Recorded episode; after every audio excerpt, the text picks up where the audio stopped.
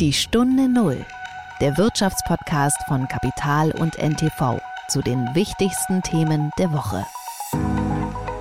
Also wenn ich die letzten zwei Jahre zurückblicke, was die Gastronomie durchmachen musste, ist schon enorm. Ne? Corona mit geschlossenen Restaurants, jetzt Corona mit geöffneten Restaurants, aber es traut sich noch keiner hin. Angriffskrieg auf die Ukraine, Energiepreise sind gestiegen, Inflation, Klimawandel und das Ganze noch mit Personalmangel. Die Konsumenten bestellen und immer mehr. Nur auf die Gaststube zu bauen, wird nicht mehr ausreichen. Sich über Online-Bestellung und Lieferdienst ein weiteres Standbein aufzubauen, wird für die Gastronomen immer wichtiger.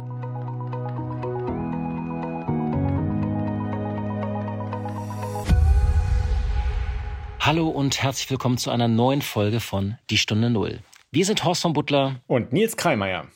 Ja, und Nils, ich bin jetzt gerade in einer Situation. Ich bin gerade nach Hause gekommen. Wir haben äh, später Abend. Ich muss morgen ganz früh wieder los und ich denke die ganze Zeit darüber nach, soll ich mir nicht jetzt doch noch was zu essen bestellen? Du hast Hunger. Ich habe Hunger tatsächlich. Und das ist ja so einfach eigentlich. Ne? Nur ein paar Klicks, seit Jahren ist das so einfach. In der Pandemie ist, hat das nochmal zugenommen. Ich bestelle eigentlich gar nicht so oft was, aber gerade könnte ich mir das vorstellen, auch so im Hinblick auf das Gespräch, was wir geführt haben oder was du geführt hast. Ja, ich bin ja auch nicht so ein Besteller. Ich habe äh, gesprochen mit äh, Katharina Hauke von Lieferando. Das ist ja der größte deutsche Essenslieferdienst oder der größte Essenslieferdienst in Deutschland, äh, um, um genau zu sein. Und äh, man kennt das so ein bisschen, diese orangefarbenen, kastenförmigen Rucksäcke, die die Fahrer tragen. Das ist aber nur ein Aspekt. Äh, ich habe mit über viele Dinge mit ihr gesprochen. Äh, äh, sie hat, also Lieferando ist ja das Unternehmen, das so den Markt abgeräumt hat und jetzt da eigentlich der größte Anbieter in Deutschland ist. Bevor wir aber über die Lieferdienste sprechen und die neuesten Entwicklungen, kommen wir erstmal auf die Vereinigten Staaten. Das war die Woche. Ja, äh, wir schauen auf die Vereinigten Staaten äh, natürlich deswegen, weil in dieser Woche die Midterms waren, also die Halbzeitwahlen der, äh, der Präsidentschaft äh, von Joe Biden. Und äh, da ist ja einiges äh, geschehen, was in der Form so nicht erwartet worden ist. Die Demokraten haben in vielen Bundesstaaten deutlich besser abgeschnitten, sowohl was ähm, das äh, Repräsentantenhaus als auch den Senat anging, als man vorher erwartet hatte. Jetzt sind wir wieder in so einer Situation, in der wir sehr häufig bei US-Wahlen sind. Wir wissen eigentlich noch nicht so richtig, wie das Ganze ausgegangen ist. Es kann noch Tage, vielleicht sogar teilweise Wochen dauern, bis wir äh, zum Beispiel wissen, wer die Mehrheit im Senat haben wird. Ähm, trotz allem, finde ich, kann man, Horst, schon so ein paar Schlüsse ziehen aus dem, was wir da gesehen haben. Also ich hatte den Eindruck, äh, dass sich äh, entgegen allen Erwartungen ja so ein bisschen wieder die Vernunft durchgesetzt hat. Also gerade diese ganzen Irren und äh, Leugner der Wahl von Joe Biden sind ja, haben ja deutlich schlechter abgeschnitten, als man vorher erwartet hatte.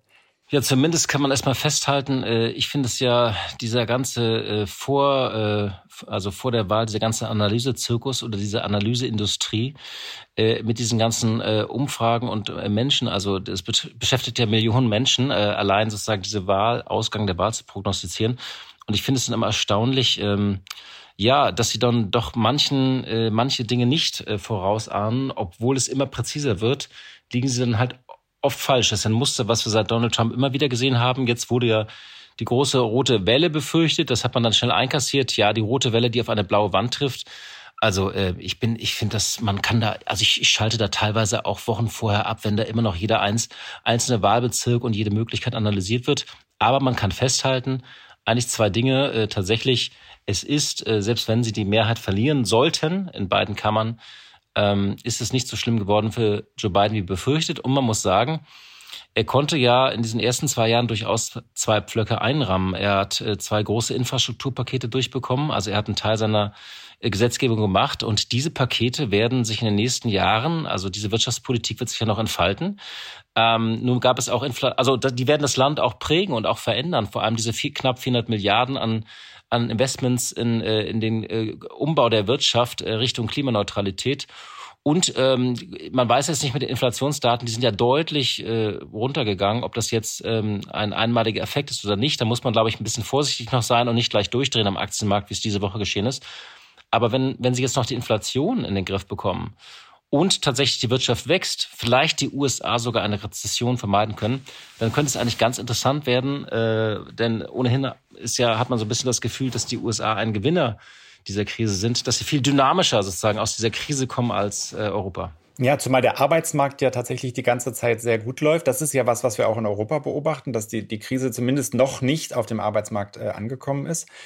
Und ähm, ich fand das auch ganz interessant, wie stark die Märkte jetzt auf diese etwas niedrigeren Inflationswerte reagiert haben. Also das ging ja bis nach Europa. Wir haben ja diese Woche ein wahres Kursfeuerwerk erlebt. Es gab einige äh, Beobachter, die schon gesagt haben, das ist jetzt tatsächlich äh, der Wendepunkt äh, am Aktienmarkt. Da muss man natürlich immer vorsichtig sein, aber da wäre ich sehr vorsichtig. Ja. Da wäre ich sehr vorsichtig, einen Wendepunkt auszurufen. Klar, ähm, es ist eine psychologische Marke, DAX 14.000. Äh, aber da kann es noch jede Menge schlechte Nachrichten geben. Aber mal ein bisschen weg von nochmal vom Aktienmarkt. Es ist doch wirklich interessant. Die äh, Amerikaner, sie sind ja äh, sind viel äh, robuster durch diese Krise gekommen. Sie sind autarker in der Energieversorgung. Sie können sich jetzt endlich auch ihren Traum erfüllen, äh, ihr LNG nach Europa zu verschiffen und zu verkaufen. Ähm, und man liest äh, und hört ja immer mehr von ähm, Ansiedlungen von neuen Standorten und Fabriken, die auch deutsche Unternehmen dort eröffnen. Das werden wir ja auch in der nächsten äh, Titelgeschichte von Kapital analysieren. Das Heft ist ja auf dem Weg ins Druckhaus, kommt nächste Woche raus. Äh, kleiner kleiner Spoiler hier schon mal. Ähm, also ähm, ich finde es interessant, dass die Amerikaner sich wieder einmal und das haben sie ja in früheren Krisen auch immer wieder bewiesen, ähm, sich aus dieser, ja, ähm, schneller aus dieser Krise ähm, äh, erheben könnten. Und ähm, ja, sie zeigen einmal mehr, wie dynamisch sie dann doch sind. Und Europa wird, glaube ich, da ein bisschen länger noch dran zu knabbern und zu, zu leiden haben. Das war in früheren Krisen eben auch so. Das war nach der Finanzkrise so. Ähm, und ähm, deswegen ist es, ich finde es sehr spannend, was gerade in den USA passiert. Die Stunde Null. Das Gespräch. Ja, ich habe äh, mit Katharina Hauke gesprochen, der Geschäftsführerin von Lieferando. Vielleicht so ein bisschen nochmal ein Hintergrund für die, die es nicht so genau auf dem Zettel haben. Lieferando ist im Grunde so das Unternehmen, das nach diesen ja sehr hart geführten Kriegen auf diesem heiß umkämpften Markt der Essenslieferungen übrig geblieben ist.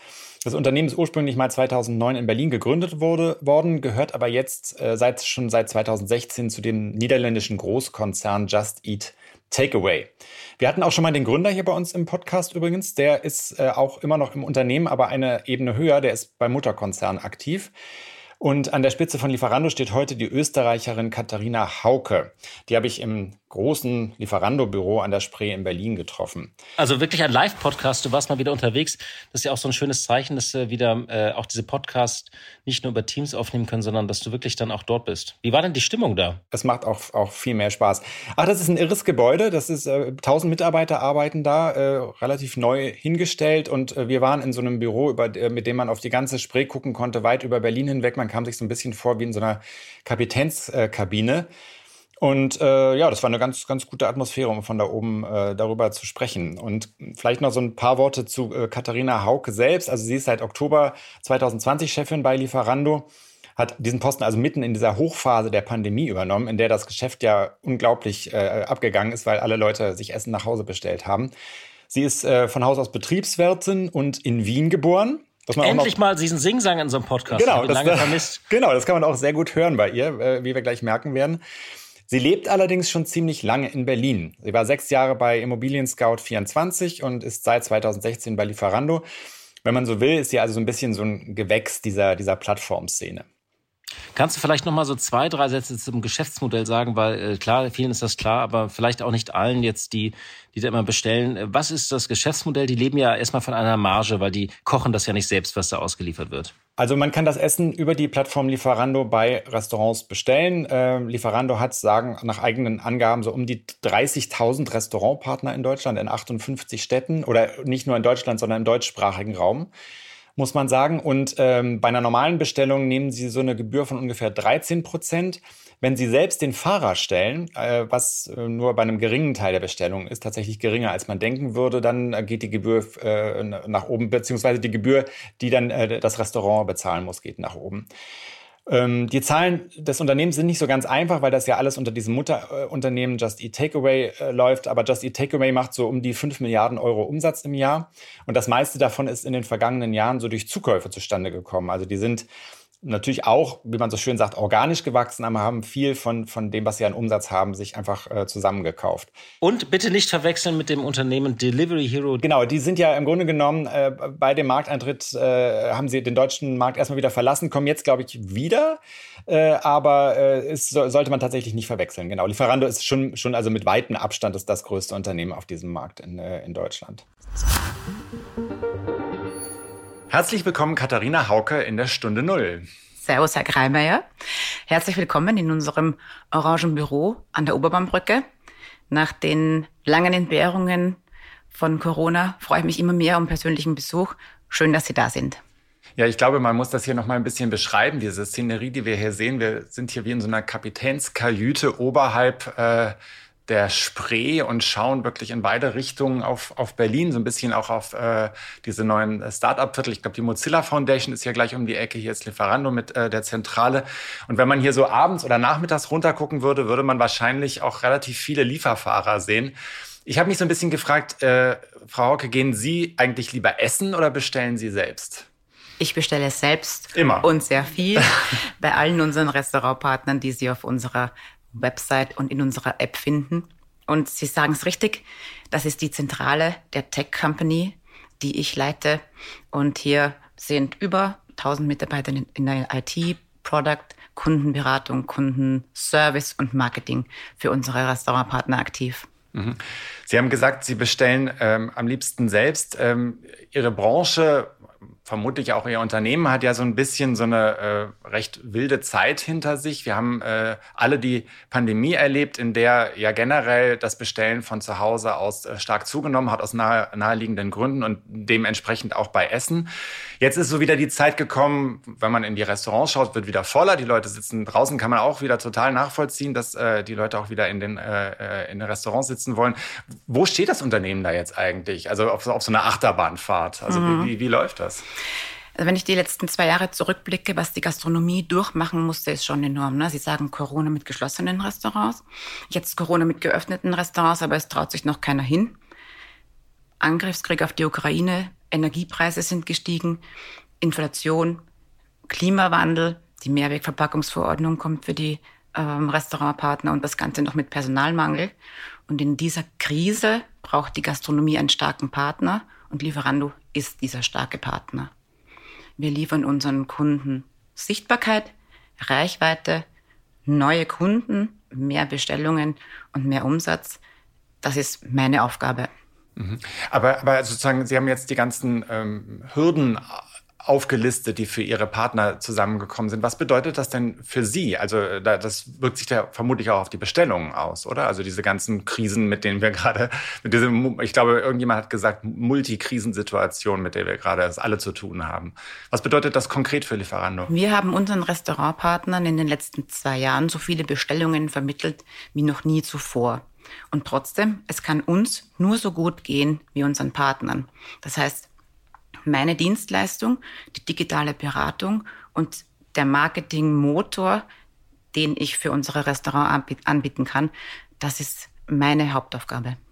Sie haben ja auch Inflationstreiber genannt, also Energiepreise, äh, Rohstoffkosten. Äh, das ist zunächst mal ein Problem für Ihre Restaurantpartner. Das ist nachvollziehbar, aber es wirkt sich natürlich letzten Endes auf die Preise auf, die dann bei Ihnen äh, aus, die dann bei Ihnen auf der Plattform aufgerufen werden, plus dann äh, den Aufschlag für, mhm. für, den, für den Lieferservice.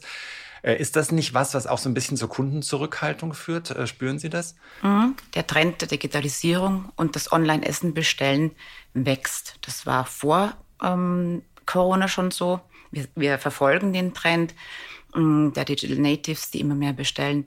Und Corona hat diesem Ganzen sicherlich einen Boost gegeben. Und die Herausforderungen jetzt über Inflation und ähm, die Anforderungen, die ein Restaurantpartner hat, was die Preise bei Lebensmitteln und so angeht, geht sicherlich auch in deren Geschäft über. Wir sehen aber noch keine großen, keinen großen Anstieg der Preise. Für mich gilt, unsere Partner so zu unterstützen, dass sie Zeit sparen, Geld sparen und zu mehr Sichtbarkeit kommen, also mehr Bestellungen und dadurch ihr Geschäft sichern können. Mhm. Sie sehen noch keinen Anstieg der Preise auf der Plattform tatsächlich? Geringfügig. Mhm. Weil wenn, wenn, ich ins Restaurant gehe, sehe ich den. Also ich glaube, das ist auch keine, äh, keine Illusion oder so. Also ich ja. habe das Gefühl, es gibt die Gerichte sind durchweg um mehrere Euro teurer. Ja, aber nicht in dem Verhältnis, wie es jetzt die Inflation ist. Die wird noch nicht eins zu eins weitergegeben. Trotzdem gilt es, wie kann ein Restaurant ähm, trotzdem weiterhin gut zu Geschäft kommen und die Konsumentinnen, die draußen hungrig sind, weiterhin bedienen und sie erreichen. Mhm. Sie haben mehrfach jetzt schon oder, oder äh, ich glaube zweimal schon gesagt, dass Sie sich äh, vorrangig auch als Tech-Company verstehen. Ähm, also äh, nicht so sehr als Logistikunternehmen, als dass Sie ja wahrgenommen werden, aber vielleicht sollte man trotzdem äh, noch mal ein bisschen ähm, auch für unsere Hörerinnen und Hörer schildern, wie eigentlich genau das Geschäftsmodell funktioniert. Was mhm. man ja sieht auf der Straße und was alle im Kopf haben, sind diese Fahrer mit, den, mit diesen äh, orangefarbenen mhm. äh, viereckigen Rucksäcken, auf denen Lieferando steht, mhm. die manchmal auch so ein bisschen so die Straßen verstopfen, über die man sich vielleicht ärgert. Aber das ist ja nur ein Teil von dem, was sie machen. Äh, ein Großteil der, der äh, von Ihnen äh, ähm, genutzten Restaurantpartner liefert ja eigentlich selbst. Nicht? Können Sie ja ein bisschen mal die Zahlen nennen vielleicht? Vielleicht mal ein Blick in unsere Partnerlandschaft. Ja, wir sind deutschlandweit unterwegs und bieten unsere Dienstleistung an für über 30.000 Restaurantpartner. Und neun von zehn davon liefern ihre Bestellungen ja selbst aus. Wir sind mit unserer Logistiksparte in 58 Städten vor Ort. Da, dort sehen Sie das Orange. Ähm, die Dienstleistung an den kleinen Betrieb, den, das Einzelunternehmen, den Familienbetrieb, den individuellen Burgerladen bei Ihnen ums Eck, die ist die digitale Beratung und den Marketingkanal, den wir ihnen erschließen.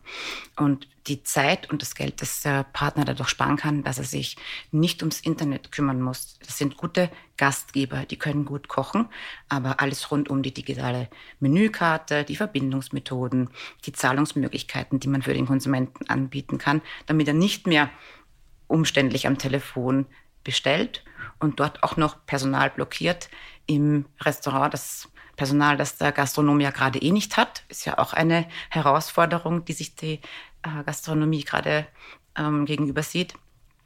Ähm, alles rund um das Internet erledigen wir. Und wir bieten die Sichtbarkeit für diese kleinen Partner, die sich gegenüber den großen, den Ketten, die großes Marketingbudget und große Expertise haben, beweisen müssen. Mhm. Ähm, Sie haben gesagt, neun von zehn Ihrer Restaurantpartner liefern selbst aus. Das heißt, da bleibt dann noch äh, ein Zehntel äh, dessen, was ich gerade beschrieben habe, also dieser eigenen Fahrer. Warum machen Sie das überhaupt? Also man, äh, es war wahrscheinlich auch schwierig, das kostendeckend hinzubekommen, oder? Das stimmt. Aber es ist ein Kanal wie Marketing und ein Instrument, mit dem ich Restaurants, ähm, die noch keinen eigenen Lieferservice haben, das Liefergeschäft nahe bringe. Ich bin sehr stolz auf unsere Logistiksparte. Ähm, die machen einen guten Job und die ähm, äh, werden auch sehr positiv bewertet, extern und intern. Ähm, und die ermöglichen Restaurants, die noch nicht im Liefergeschäft sind, in diesen Bereich einzusteigen. Mhm. Ähm, Sie haben äh, gesagt, ähm, dass Sie, Sie sozusagen sich auch als Helfer der Ihrer Restaurantpartner verstehen oder als Unterstützer. Sehen Sie denn, es gab in den ersten Monaten der Pandemie, gab es ja so die Befürchtung, dass es zu einem Restaurantsterben äh, kommen könnte. Jetzt gibt es äh, die nächste Krisenwelle, die auch wieder Probleme mit sich bringt. Ähm, äh, haben Sie denn das Gefühl, dass das sozusagen die Zahl der potenziellen Partner abnimmt, dass Sie da Schwierigkeiten haben, Partnerschaften zu schließen, weil, weil es einfach vielleicht weniger gibt? Mhm. Gesamt ist das durchaus der Fall. Bei uns in der App und in unseren Partnerschaften sehe ich das noch nicht, weil wir unseren Restaurantpartnern dabei geholfen haben, mitgeholfen haben, durch diese Krise zu kommen. Uns kann es nur so gut gehen wie unseren Partnern. Und es gilt, diese vorrangig Kleinen dabei zu unterstützen. Es ist eine Win-Win-Win-Situation. Auch ich habe ein Wirtschaftsunternehmen zu führen, auch ich habe Gehälter zu zahlen für die tausend ähm, Mitarbeiterinnen, die diese Tech-Company ja, befeuern. Aber ein kleiner ähm, Betrieb, so wie wir ihn gerade vorhin beschrieben haben, hat in der Partnerschaft mit Lieferando am Ende des Jahres ungefähr 130.000 Euro Ertrag on top. Und durch dieses Geschäft ermöglichen wir diesen Gastronomen weiter ähm, über die Runden zu kommen. Mhm. Aber es wird schon sozusagen so ein bisschen äh, enger äh, auf dem Markt. Das ist schon was, was Sie beobachten. Ja? Mhm. Und umso mehr kann ich nur eine Empfehlung aussprechen, ähm, mit sich ein weiteres Standbein aufzubauen mit dem Lieferservice. Die Nachfrage ist da, die Konsumenten bestellen und immer mehr.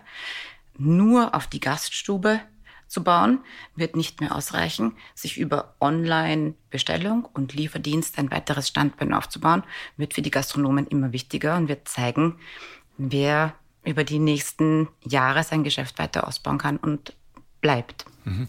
Ähm, ich würde gerne mal auf das Thema Personal so ein bisschen zu sprechen kommen. Also man merkt, wenn man in äh, Restaurants oder Cafés geht, im Moment tatsächlich so ein bisschen ein Personalproblem. Also viele Restaurants machen nicht mehr so lange auf, wie sie es vielleicht äh, vor der Pandemie noch getan haben. Und, und wenn man dann fragt, warum, kommt meistens die Antwort, wir finden einfach keine Leute. Mhm. Das wirkt sich ja mittelbar auch so ein bisschen auf Ihr Geschäftsmodell aus, weil da muss ja irgendjemand sein, der dann bereit ist, sich ins Auto oder aufs E-Bike zu setzen, das auszufahren. Äh, ist das was, was Sie auch spüren?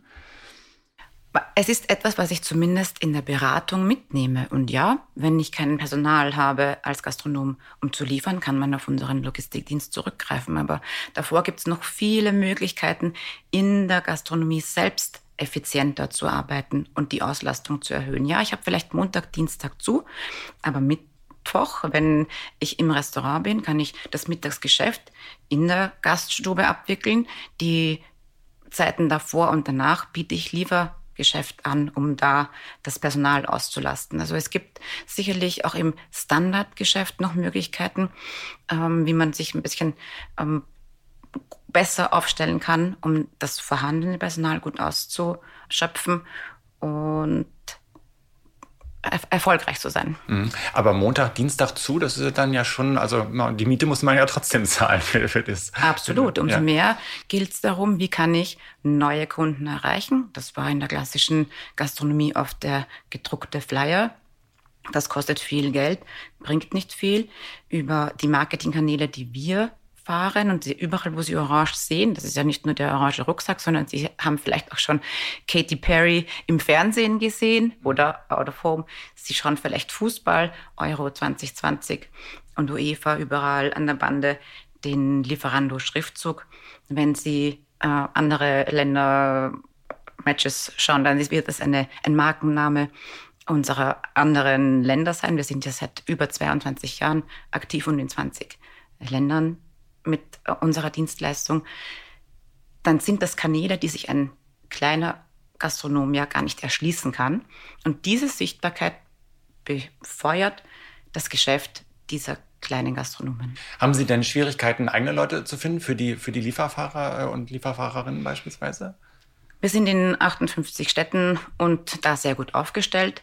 In einzelnen Städten suchen wir immer wieder mal Fahrerinnen, aber auch da, wir sind ähm, ein sehr guter Arbeitgeber. 95 Prozent unserer Fahrerinnen äh, empfehlen uns als sehr guten Arbeitgeber weiter.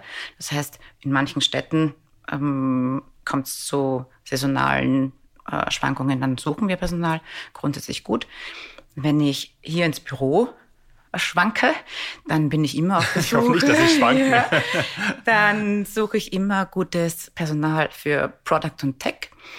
Ähm, also wenn da draußen jemand gerne mitwirken möchte, freue ich mich über Bewerbungen. Also auch das ist nicht so einfach, äh, Leute zu finden. Ja, klar, genau. in Berlin sind viele Tech-Firmen, die äh, häufig im gleichen äh, Pool äh, wildern sozusagen. Genau. Ja. Mhm. Äh, Sie sagten gerade, ähm, Lieferando ist ein guter Arbeitgeber. Es hat ja auch immer mal wieder Kritik gegeben. Also mhm. ähm, beispielsweise was, was ähm, äh, Probleme bei der Gründung von Betriebsräten angeht oder mhm. auch, auch die Bezahlung der Fahrer. Was sagen Sie zu solcher Kritik? Ich bin sehr stolz auf unsere Logistik und wir sind ähm, immer in Prüfung. Wir werden extern und intern geprüft. Extern hat uns äh, das Fair Work Rating Projekt, Plattform Rating von Oxford Institute und WZB als einen der besten Arbeitgeber in der Logistik beschrieben und als den einzigen mit Mitbestimmung. Und das sollen uns die anderen erstmal nachmachen. Und was mir dabei noch viel wichtiger ist, ist auch die Bewertung der Mitarbeiterinnen. Und die empfehlen uns ja als sehr guten Arbeitgeber weiter. Hat es da so ein bisschen einen Lernprozess auch gegeben über, über die Jahre hinweg, dass, dass da auch Sachen einfach wirklich verbessert werden mussten? Ja, verbessert werden, aber eben auch, dass äh, die Führung, mein Geschäftsführer, Kollege Alexander und ich, wir stehen für unsere Unternehmenswerte Lead, Deliver, Care. Wir führen eine offene Kommunikation, wir hören gut zu und ähm, bieten Gespräche an. Also da bin ich sehr zuversichtlich für die Zukunft. Mhm. Ähm, wir haben schon sehr ausführlich über äh, das Phänomen der, der Lieferfahrer gesprochen äh, auf den Straßen äh, der Großstädte. Ähm, hinzugekommen sind ja so in den vergangenen zwei bis drei Jahren auch die ganzen Fahrer, die diese Lebensmittel ausliefern. Wir nennen jetzt hier nicht die entsprechenden Firmen, weil wir uns heute mit denen nicht beschäftigen. Aber Lieferando versucht sich jetzt auch in diesem Bereich. Und zwar erstmal, glaube ich, in einem Pilotprojekt in Berlin. Warum? Man hat ja eigentlich das Gefühl, erstens gibt es da schon eine ganze Menge und zweitens scheint es ja offensichtlich ein sehr, sehr schwieriges Geschäft zu sein. Schwierig ist nicht mein Thema, weil life begins where your comfort zone ends. Wir nehmen die Herausforderungen gerne. Wir nehmen sie allerdings bedacht, nachhaltig und langfristig. Wir sind gekommen, um zu bleiben und machen auch dieses Geschäft mit äh, Bedacht nicht im Quick Commerce zehn Minuten, weil der Konsument das so gar nicht verlangt.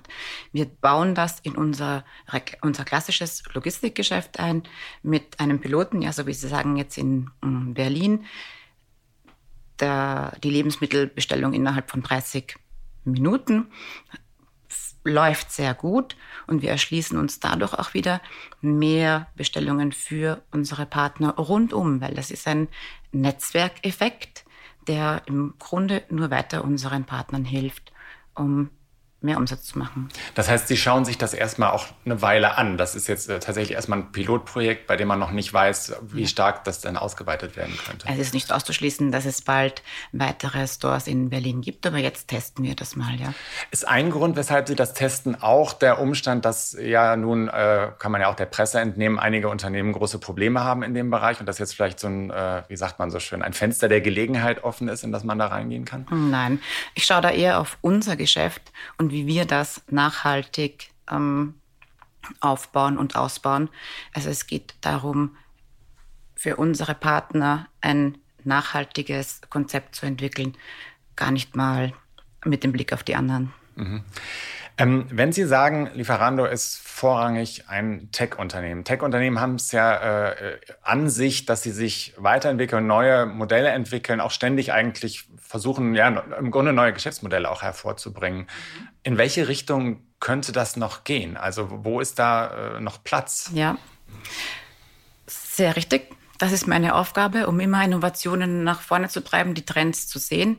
Digitalisierung ist der eine, Nachhaltigkeit ist der andere. Ich habe die Mehrwegverpackungsverordnung angesprochen, die ähm, aber das ist ja kein Geschäftsmodell, das ist ja sozusagen was, woran Sie sich anpassen müssen. Ja, aber auch da ähm, überhaupt die Möglichkeit anzubieten, dem Konsumenten bei unseren Restaurantpartnern auch Mehrwegverpackung in die Bestellung einzubauen, ist schon mal ein wichtiger Punkt.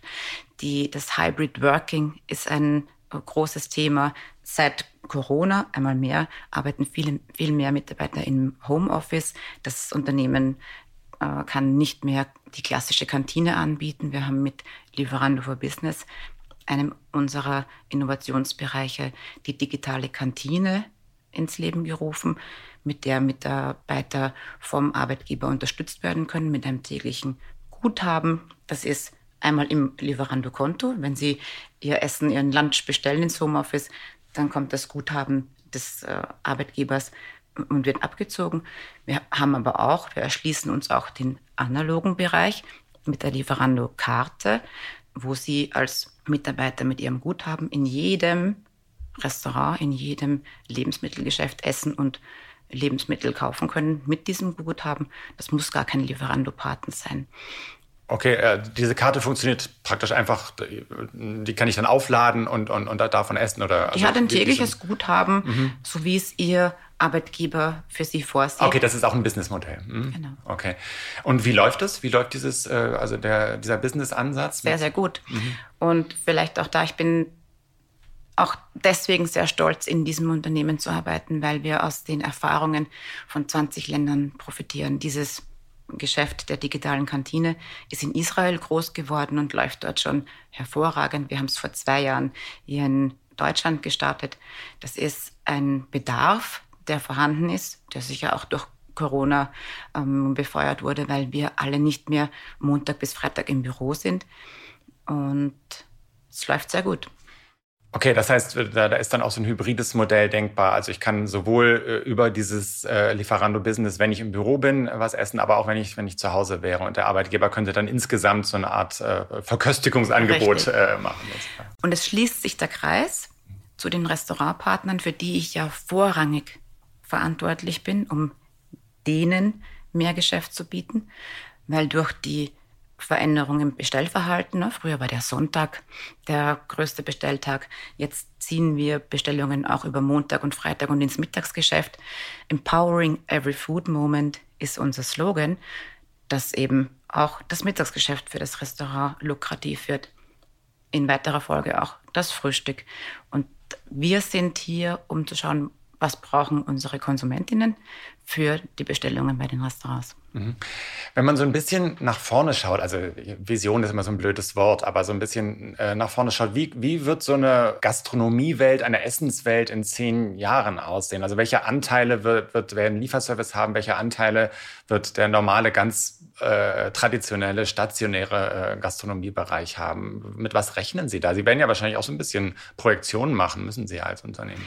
Ich glaube, dass es für die Restaurantpartner sehr wichtig wird, sich diesen Bereich Logistik, Lieferservice, das Online-Geschäft zu erschließen. In Zahlen hm, möchte ich nicht spekulieren, aber es werden sich die erhalten, die auf Basis des Kundenbedürfnisses, und da ist die Online-Bestellung mal ein äh, sehr wichtiger Faktor, weitere Kanäle ähm, aufbauen. Wen betrachten Sie denn bei dieser Entwicklung als Ihren größten Konkurrenten eigentlich? Also, hm. Und jetzt sagen das, Sie nicht das Telefon. Doch, es, ich muss es leider, Herr Kreimeier, weil es sind vielleicht doch da 80 Prozent der Deutschen bestellen bei Restaurants. Jeder fünfte bei Lieferando. Das heißt, da ist noch viel Luft nach oben und das ist noch unser größter Konkurrent. Mit dem Trend allerdings einfach der ähm, Effizienz und der Gemütlichkeit, die der Konsument da draußen gerne in Anspruch nimmt, wenn er nicht langwierig anruft und äh, lieber eine Online-Bestellung abgibt. Also den größten Konkurrenten sehe ich noch immer in der Telefonie. Die Frage ist ja, ob es, äh, und in diesem Fall passt das Wort ja tatsächlich mal, ob, sie, äh, ob es da irgendwann so eine Sättigung gibt bei dem, äh, im Online-Geschäft. Also nicht, nicht nur in Ihrem Bereich, sondern äh, bei allem, was äh, wo man online bestellt, auch bei Möbeln äh, oder Lebensmitteln, ob irgendwo so ein Punkt erreicht ist, wo es einfach nicht mehr, nicht mehr weitergeht, weil, weil der Markt mhm. vielleicht auch eine Grenze hat. Ich glaube, der ist noch lange hin weil die Digital Natives ja nachkommen. Ich weiß nicht, ob sie Kinder haben. Mein, Hab ich. Ja, mhm. mein Neffe, meine Nichte 10 und 13, die sind nur mehr im Internet unterwegs. Die machen äh, WhatsApp-Sprachnachrichten. Die würden auch nicht mehr wo anrufen. Aber meine und, gehen auch sehr gerne in Läden und kaufen da ein. Das ist schön. Und ich, wir gehen auch alle noch gerne essen ähm, im Restaurant. Trotzdem ist ja noch so viel Potenzial da. Wie viele Essensmomente gibt es denn in einem Monat für Frühstück, Mittagessen und Abendessen? Und die Online-Bestellung ist im Durchschnitt jetzt noch so gering, dass da noch so viele Möglichkeiten für äh, die Restaurantpartner da sind, um sich neben dem klassischen Bewirtungsgeschäft diesen Bereich zu erschließen. Ich glaube nicht, dass das ähm, so schnell endlich ist, wie Sie gerade andenken. Vielleicht äh, abschließend, was bestellen Sie denn am liebsten zu essen, wenn Sie Essen bestellen? Ich bestelle hier, wir sind ja hier im Hipsterviertel an der Schlesischen Straße, bei ähm, unseren Restaurants am liebsten bunte vegane Bowls. Sie sind Veganerin? Ich bin nicht Veganerin, mhm. aber auch ähm, die, das Bestellverhalten hat sich in den letzten Jahren verändert.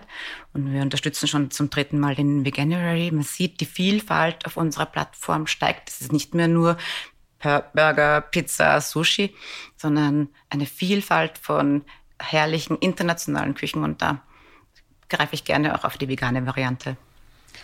Und testen Sie auch mal die anderen Anbieter, so unter, unter Pseudonym oder so, einfach um es mal rauszubekommen, was, wie die das so machen? Ich lasse testen. okay. Ganz herzlichen Dank, Katharina Hauke. Ich danke Ihnen. Ja, das war's äh, wieder für heute, liebe Zuhörerinnen und Zuhörer. Äh, danke für Ihre Geduld und dass Sie auch in dieser Woche wieder dabei gewesen sind. Ähm, wir würden uns freuen, wenn Sie uns treu bleiben und freuen uns schon auf die nächste Folge. Machen Sie es gut. Tschüss. Die Stunde Null, der Wirtschaftspodcast von Kapital und NTV zu den wichtigsten Themen der Woche.